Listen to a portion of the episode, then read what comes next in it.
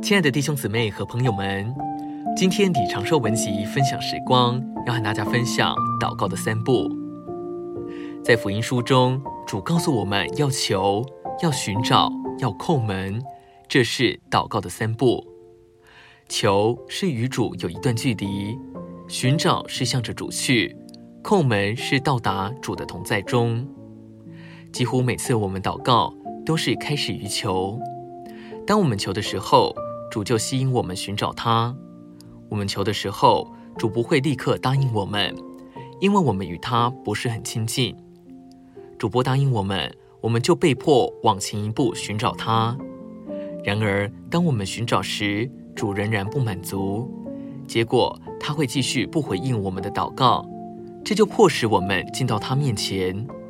这就好像我打电话给你，而你不接听。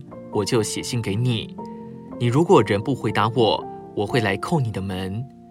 那时我就在你的同在中，当我在你的同在中，一切就都好了。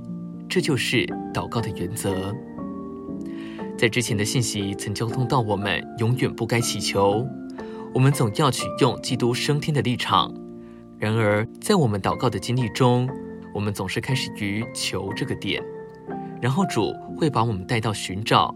然后带到叩门，比如说，你也许开始于宣告：“哦，主，我们不同意目前的光景。”然而，你这样宣告时，也许领悟主没有重视你的祷告，结果你就被迫与主办交涉。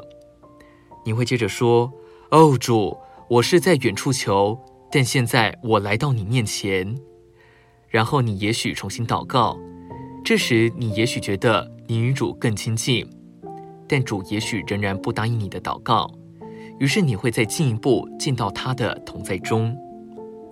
在每一步里，你都是支取同样的事，但距离有所不同。你若在主的同在中，会立刻得着答应。这就像我若住在你家里，我不需要寻找或求，我甚至不需要叩门，因为我在你面前。当我们在主的同在中，我们的祷告是有效能的。弟兄姊妹们，让我们都学习这样祷告。今天的分享时光，你有什么摸着吗？欢迎留言给我们。如果喜欢的话，也可以分享出去哦。